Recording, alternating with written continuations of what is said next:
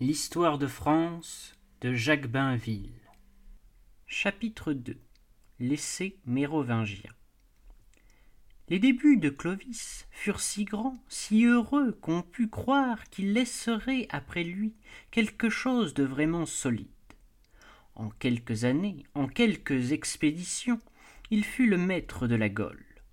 Campagnes à la fois militaires et politiques.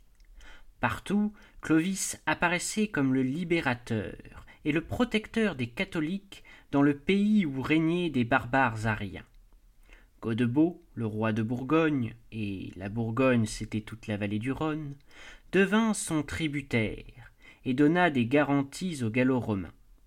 Avec l'Aquitaine, la vallée de la Garonne fut délivrée des Goths. C'est à ce moment que Clovis eut la consécration qui lui manquait encore après celle de l'Église, celle de l'empereur.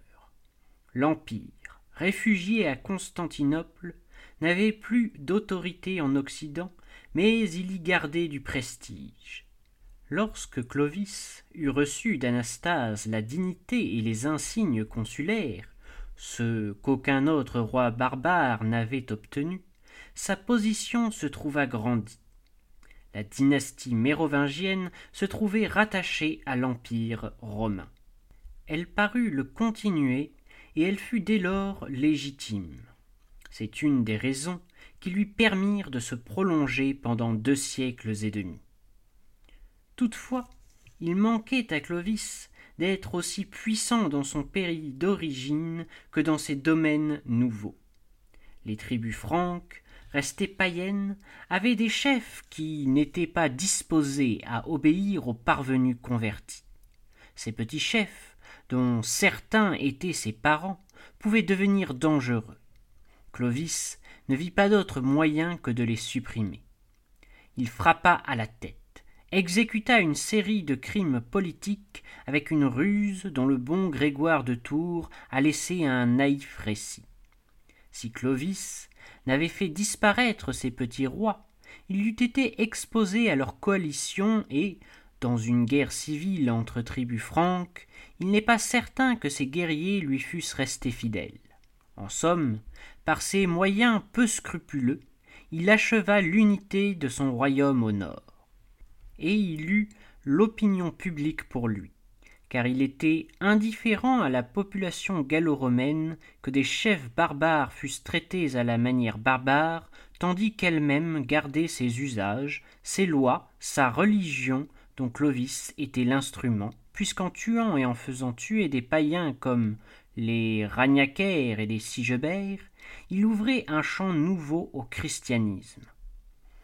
Ces meurtres ont été des opérations politiques dont le succès prouve que Clovis s'appuyait solidement sur la Gaule.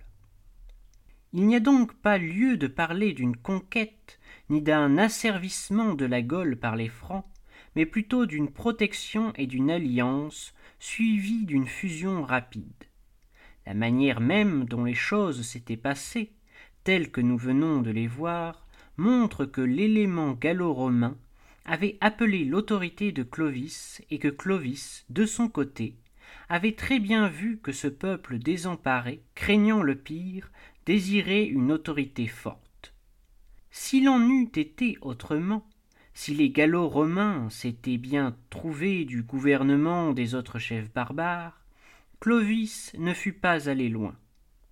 D'ailleurs, les tribus franques n'étaient même pas assez nombreuses pour subjuguer toute la Gaule, pas plus qu'elle n'était capable de la diriger.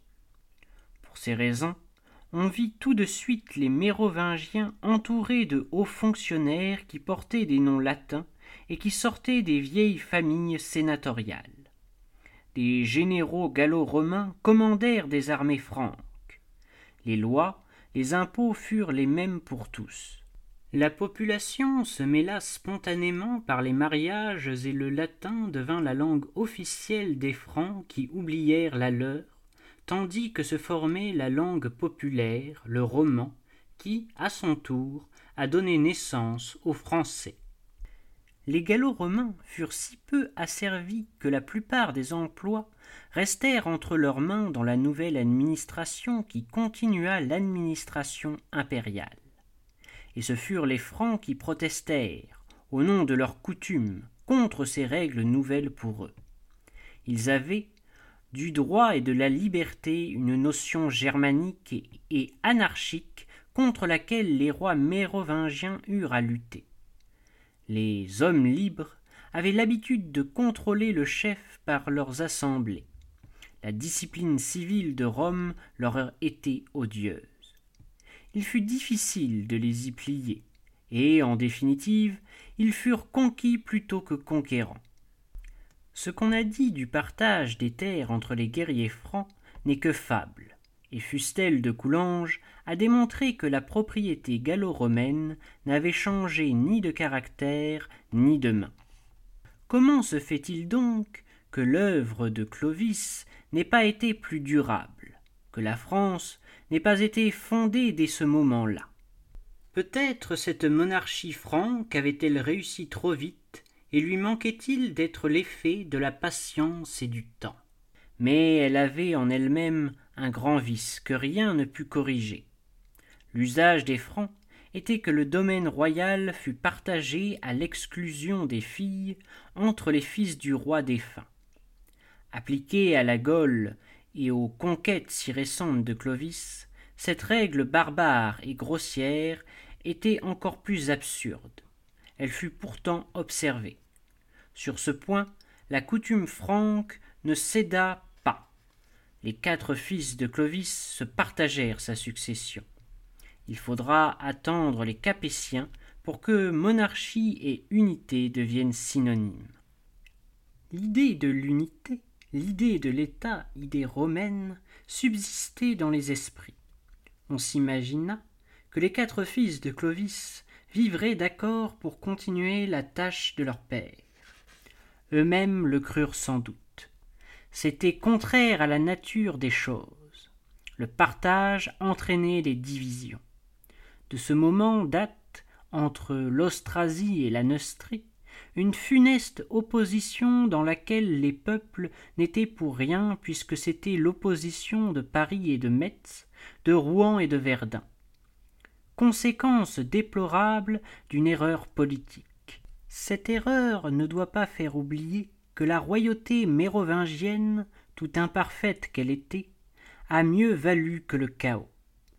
Au berceau même de la puissance romaine, en Italie, l'équivalent des mérovingiens a manqué après la chute de l'Empire, et l'Italie, cassée en morceaux, est restée treize cents ans sans retrouver son unité. Tel est le service que nous ont rendu les Clovis, les Clotaires et les Chilpéric. Après eux, les Carolingiens reculeront le moment de la grande crise, celle du morcellement féodal. Pendant ces quatre siècles, l'idée de l'État n'aura pas péri et les Capétiens pourront la reprendre. La tradition romaine n'aura pas été tout à fait rompue. Sans les Mérovingiens, tout ce qui a été fait plus tard pour constituer la France n'eût pas été possible ou du moins eût rencontré plus de difficultés. L'aîné des fils de Clovis, Thierry, reçut avec l'Austrasie ou pays de l'Est la majeure partie de l'Empire franc. Metz en était la capitale. C'en était aussi la partie la plus exposée au retour offensif des Allemands, des Burgondes et des Goths et Thierry fut avantagé parce qu'étant arrivé à l'âge d'homme, c'était le plus capable de défendre le territoire. Ses frères adolescents s'étaient partagé la Neustrie, ou pays de l'Ouest, les pays uniquement gallo-romains. On voit tout de suite que le roi d'Austrasie devait être le plus influent parce qu'il conservait un point d'appui chez les Francs eux-mêmes et dans la terre d'origine des Mérovingiens. Ayant un pied sur les deux rives du Rhin, il protégeait la Gaule contre les invasions germaniques. Les héritiers de Clovis furent à peu près d'accord, si l'on passe sur quelques drames de famille, tant qu'il s'agit de continuer Clovis. Il y eut là une quarantaine d'années d'expéditions brillantes jusqu'en Espagne et en Italie, destinés à protéger les frontières du royaume mérovingien, tout un raccourci de notre histoire future, toute une épopée militaire qu'on s'est racontée aussi longtemps que l'épopée napoléonienne, jusqu'au jour où elle est tombée dans l'oubli. Mais, à la mort de Théodebald, fils de Thierry, de terribles dissentiments éclatèrent dans la descendance de Clovis. Austrasiens et Neustriens se battirent pour la prééminence. Il s'agissait de savoir qui commanderait. Les luttes dramatiques de Chilpéric et de Sigebert, l'interminable rivalité de Frédégonde et de Brunehaut, n'eurent pas d'autre cause. C'étaient des partis qui se déchiraient et toute idée de nationalité était absente de ces conflits. Après cette longue guerre civile, l'empire des Francs se trouva de nouveau réuni dans une seule main, celle de Clotaire II. Mais l'Austrasie, la Bourgogne et la Neustrie avaient gardé chacune une administration distincte, et, par l'effet des désordres, l'autorité royale s'était affaiblie, dépouillée. Grands et petits, laïcs et religieux, lui avaient arraché des immunités. Le pouvoir s'émiettait, le territoire se démembrait. En outre, pendant cette période troublée où la mort allait vite, il y avait eu des minorités à la faveur desquelles une nouvelle puissance avait grandi. Le maire du palais. C'était en somme le premier ministre devenu vice-roi quand le souverain était mineur ou incapable. Avec les maires du palais paraissait une nouvelle force. L'un d'eux, Pépin de Landen, en Austrasie, devait donner naissance à une deuxième dynastie. Les Mérovingiens eurent encore deux règnes brillants et forts avec Clotaire II et Dagobert. Celui-là, grand lettré, grand bâtisseur, véritable artiste est resté fameux, ainsi que son ministre Saint-Éloi. C'est peut-être, de tous les princes de sa race, celui qui a porté le plus loin l'imitation des empereurs de Rome. Les Francs s'étaient entièrement romanisés. Après Dagobert, 638, ce fut la décadence. Les partages recommencèrent entre ses fils, et l'effet des partages fut aggravé par les minorités les maires du palais devinrent les véritables maîtres. Quelques mérovingiens, parvenus à l'âge d'homme, essayèrent de réagir et de rétablir l'autorité royale. Ils ne réussirent pas à remonter le courant. On avait perdu l'habitude d'obéir. Les grands conspiraient et défendaient par tous les moyens ce qu'ils appelaient déjà la liberté. Chilpéric II passa pour un despote et un réactionnaire il fut assassiné. Des années de guerre civile s'ensuivirent. Lutte entre des partis rivaux qui exploitaient la vieille concurrence entre Neustriens et Austrasiens, et qui, selon les besoins du jour, couronnaient ou détrônaient des rois enfants. Le grand conflit qui mit aux prises Hébroin, maire de Neustrie, et Saint-Léger, tout-puissant en Bourgogne, formerait une histoire fastidieuse de coups d'État et de révolutions politiques. Les contemporains assistèrent avec terreur à cette anarchie où la France sombrait, à peine apparue au jour. Il fallait autre chose. L'expérience mérovingienne, bien commencée, finissait mal. On sentait le besoin d'un nouveau Clovis. Où le prendre? Une dynastie ne se fonde pas toute seule. Il y avait bien, en Austrasie, une famille dont l'influence ne cessait de croître, et c'était encore, malgré les efforts des hommes politiques de Neustrie. L'Austrasie, qui disposait des plus grands moyens matériels pour diriger l'Empire franc. Cette famille, celle des ducs d'Héristal, qui devait être la souche de la dynastie carolingienne et qui se rattachait au maire du palais Pépin de Landen, mit près de cent ans à s'emparer de la couronne. Ce fut un beau travail de patience jusqu'au jour où les circonstances permirent la substitution. Les Déristal ou Pipinides, réussirent parce qu'ils eurent le temps pour eux et parce qu'ils rendirent les services que l'on attendait. Riches et puissants en Austrasie, où ils portaient le titre de duc, ils représentaient, aux frontières du monde germanique, la civilisation catholique et romaine qui avait besoin d'une grande force politique pour se maintenir.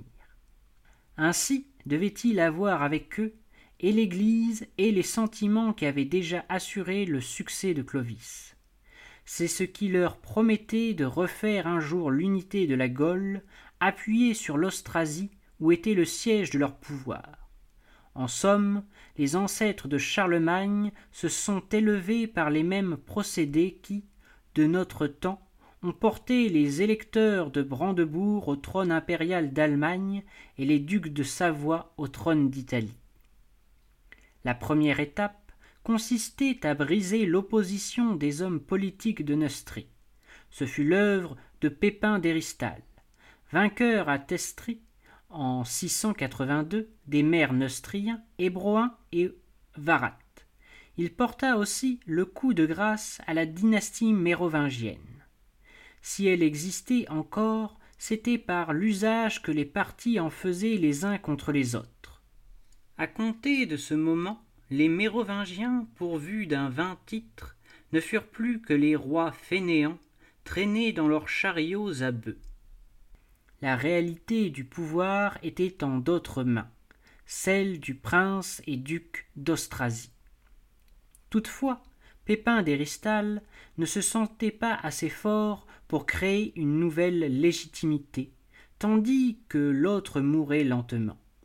Il ne voulut pas brusquer les choses. La Neustrie, la Bourgogne n'était pas mûre. Il y avait çà et là des troubles.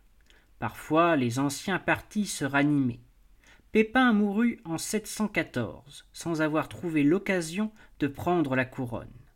À sa mort, peu s'en fallut que tout ne fût compromis. La guerre civile reprit, aggravée par la guerre étrangère, car le parti neustrien ne craignait pas de s'allier aux tribus allemandes révoltées contre l'Austrasie. Faute grave du maire de Neustrie. Il donnait à l'héritier des Pipinides l'occasion d'apparaître à la France chrétienne et romaine comme le vrai défenseur de la civilisation et de la nationalité. Cet héritier, c'est Charles Martel. Les Déristales sont décidément une race douée. Charles a du caractère, du talent. Les circonstances le serviront, et il excelle à saisir les circonstances. Comment s'impose-t-on à un peuple Toujours de la même manière, par les services rendus? Charles représentera l'ordre et la sécurité. Il a déjà battu les agitateurs neustriens, la légalité est rétablie. Il dompte encore les Saxons, toujours prêt à se remuer et à envahir. Mais une occasion plus belle et plus grande que les autres vient s'offrir, une invasion nouvelle, l'invasion des Arabes. Ce n'est pas seulement une race, c'est une religion, c'est un monde ennemi qui apparaît avec eux. Sorti du fond de l'Arabie, l'islam avance vers l'Occident. Il a réduit à rien l'empire de Constantinople conquis l'Afrique du Nord, l'Espagne, franchi les Pyrénées, pénétré dans les vallées de la Garonne et du Rhône. Cette menace refait l'union des Gaules. L'Aquitaine, toujours jalouse de son indépendance, même sous les plus puissants des Mérovingiens, s'alarme, tourne les yeux vers le grand chef militaire du Nord. On a besoin d'un sauveur, et il n'y en a d'autre que le duc d'Austrasie. Charles se fit-il désirer ou bien, pour intervenir, pour entraîner ses troupes, fallut-il que le danger se rapprochât? Il ne se mit en campagne qu'après la prise de Bordeaux par les Arabes. Abderraham montait toujours. Charles, qui reçut ce jour-là le nom de Martel, le rencontra et le mit en fuite près de Poitiers. 732. L'Austrasien avait délivré le pays et il continua au sud à le nettoyer des Arabes. Après un pareil service rendu à la nation, les Déristales apparaissaient comme des sauveurs. Vainqueur des infidèles, Charles était à la fois un héros national et un héros chrétien.